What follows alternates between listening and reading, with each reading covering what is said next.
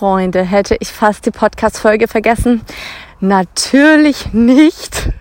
Zwinker, zwinker, äh, nur fast. Deswegen darfst du heute mitkommen auf meinen Spaziergang.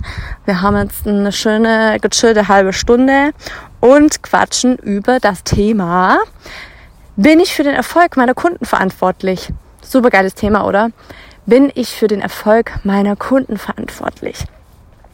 Weil ich glaube, was da gerade als Online-Kurserstellerin ganz oft kickt, ist zu sehen, dass deine Kunden den Kurs nicht so durchführen, wie du dir das gedacht hast. Wie du den Kurs vielleicht angelegt hast. Oder wenn du mal hinten in die Analytics guckst, dass die gar nicht alle Videos angucken. Dass sie an irgendeiner Stelle stehen bleiben, hängen bleiben und nicht weitergehen. Und das ist einmal der Punkt, an dem ich dich beruhigen kann. Eine hundertprozentige Abschlussrate bei Online-Kursen ist utopisch. Es ist utopisch. Das wirst du nicht schaffen. Da kann dein Online-Kurs noch so geil sein. Denn du darfst nicht vergessen, deine Kunden, die haben ein Leben. Wir denken uns immer, na, die haben den ja jetzt gebucht. Da wird jetzt Tag und Nacht dran gearbeitet. Da werden Videos geguckt, Worksheets ausgefüllt, in die Umsetzung gegangen da werden dann Erfolge zu sehen sein. Und dann guckst du rein und denkst so ab Woche drei, was ist denn da los? Leute, wo seid ihr denn alle? Und das ist natürlich, ne, du möchtest, dass sie diese A's haben, sodass sie Glühbirnen anspringen bei einem Modul, von einem Modul zum nächsten. Aber deine Kunden haben ihr Tagesgeschäft. Vielleicht sind sie sogar eher angestellt, ne, wenn du im B2C-Bereich bist. Ähm, manchmal merkt man auch auf dem Weg durch einen Online-Kurs, dass ein das Thema gar nicht mehr so bockt. Ne, dass man merkt, so auf dem Weg, das ist irgendwie gar nicht mehr meins. Ich merke jetzt gerade durch alles, was da so hochkommt und vielleicht auch eine Entwicklung von einem selbst, dass es gar nicht mehr so das Thema ist und dementsprechend ähm, ja da vielleicht in der Mitte abgebrochen wird. Trotz allem wenn wir über das Thema Verantwortlichkeit sprechen, kann man natürlich auch nicht sagen, ne, die haben das gebucht und äh, ja, macht halt oder lass es, sondern es ist natürlich trotzdem wichtig, dass A, dein Online-Kurs alles an die Hand gibt, was sie brauchen, um das Ergebnis zu erzielen. Ne? Also wenn sie da reinkommen, haben sie alles an der Hand, damit sie das, wenn sie es durchziehen, damit sie ihr Ergebnis erreichen können? Ja oder nein? Zweitens, ist der Kurs intuitiv aufgebaut? Oder gibt es da überall Stellen, an denen ich rechts und links abbiegen kann, wo ich mir nochmal das angucken kann und dann mache ich vielleicht noch das und dann, ach, vielleicht nehme ich die Version oder die andere. Ne, wir tendieren schon dazu, viel zu viel reinzupacken, weil du als Expertin, du hast ja diesen Weitblick. Du weißt, was noch alles auf sie zukommt, was sie noch alles brauchen werden, wo es doch überall hingeht.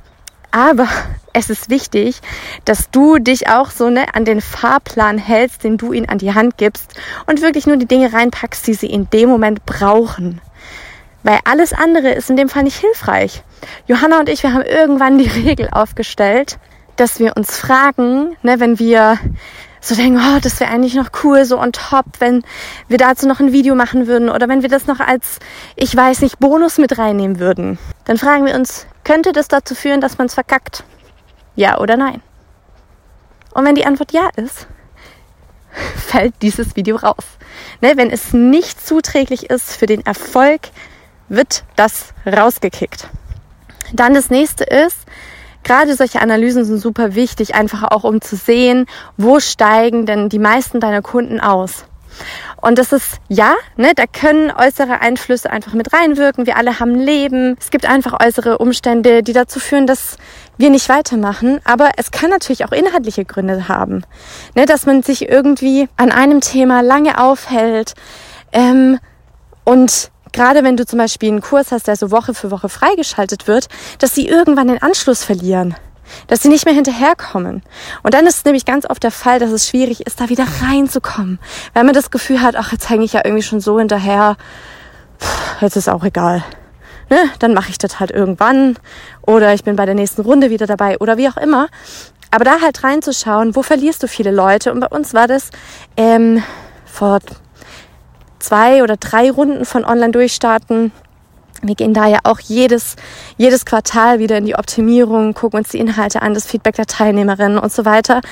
Ähm, haben wir eben gesehen, dass sich viele gerade bei dem Thema Facebook Werbeanzeigen oder Meta-Anzeigen äh, verloren haben. Ne, dass da gerade wer noch gar keine Berührungspunkte damit hatte, erstmal alles einrichten musste, schauen musste, okay, wie gehe ich das Ganze an, wie schreibe ich gute Texte, was für Visuals mache ich dafür, welche Videos nehme ich auf, wie muss ich damit dafür sprechen. Ey Leute, der Mond ist gerade so riesig. Sorry. Ich mache euch ein Bild. Ich packe das in die Story. Ihr müsst es sehen. Das ist ja abartig. Moment. Oh, ich muss kurz ein Foto machen. I'm excited. Hm. Wow. Aufmerksamkeitsspanne ist da. Ähm, wo waren wir stehen geblieben? Genau, dass viele sich damit einfach sehr, sehr lange beschäftigt haben und da zum Beispiel eine Woche nicht gereicht hat, um das Thema anzugehen. Dann haben wir im nächsten Schritt noch eine Umsetzungswoche eingebaut, um das Ganze zu entzerren. Das hat schon extrem geholfen.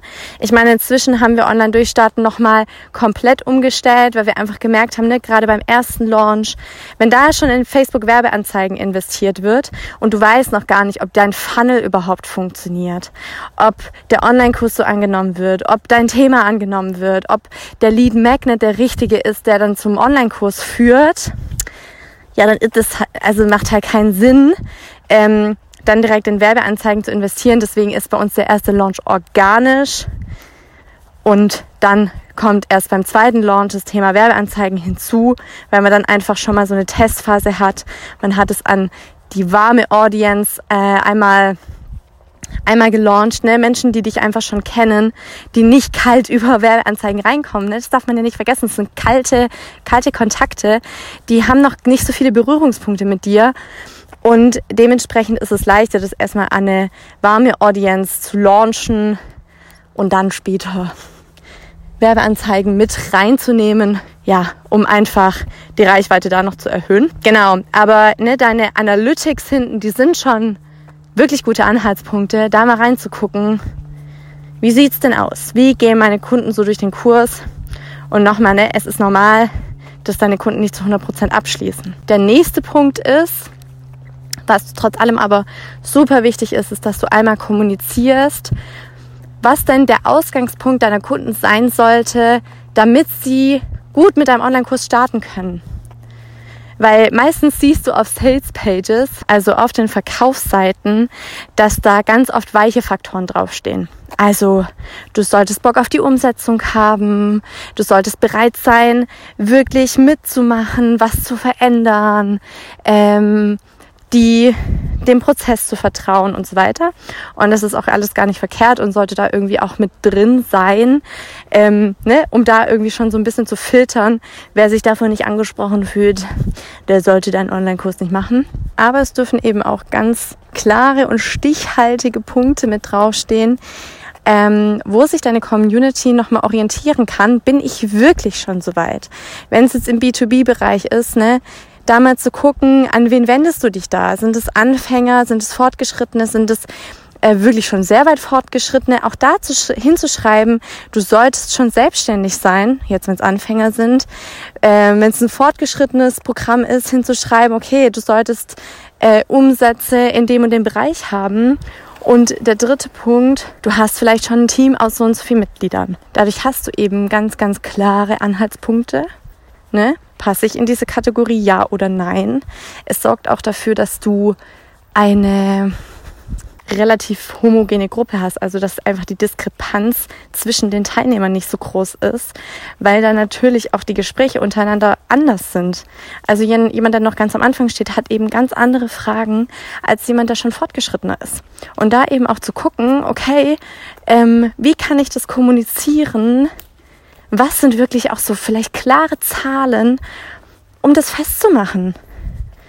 Weil was halt auch ganz arg mit reinspielt, ist, dass wenn du jetzt einfach nur schreibst, du bist fortgeschrittener, du glaubst gar nicht, wie viele sich damit reinzählen. Wo du vielleicht denkst, nee, ich würde dich eigentlich eher so, vielleicht nicht mehr komplett Beginner, aber auch nicht krass fortgeschrittenen einordnen.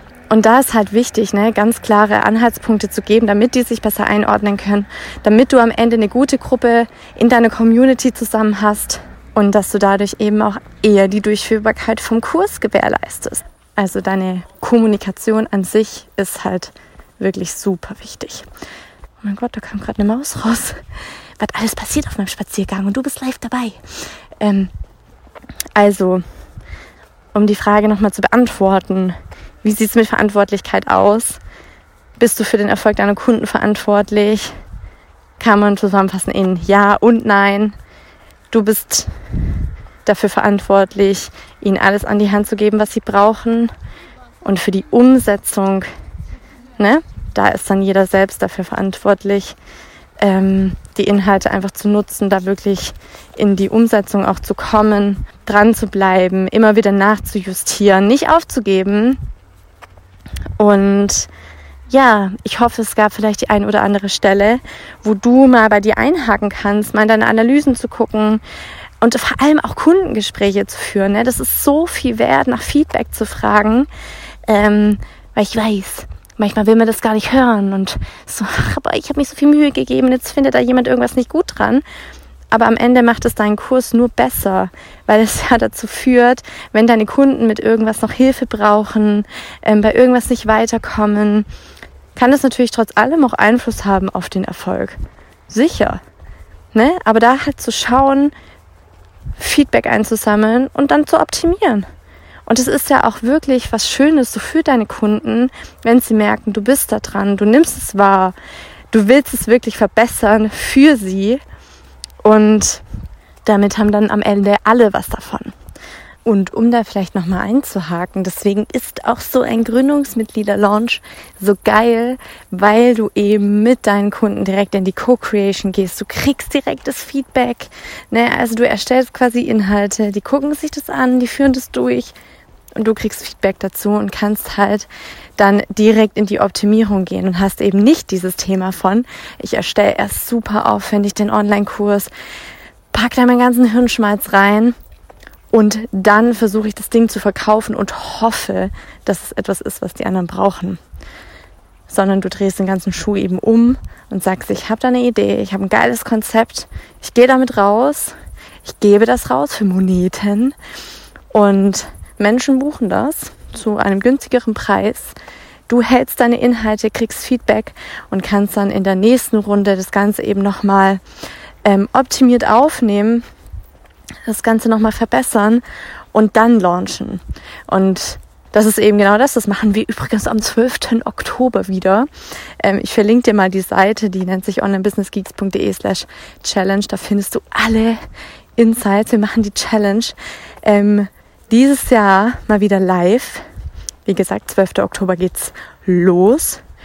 Heißt, du, wir und all die anderen großartigen Teilnehmerinnen die alle ihr Mut zusammennehmen und sagen, nee, ich gehe jetzt mit meiner Idee raus, ich gebe das jetzt raus, ich möchte testen, ob das, was ich mir da die ganze Zeit schon ausmale, ob das Substanz hat, ob das, ähm, ob es einen Markt dafür gibt.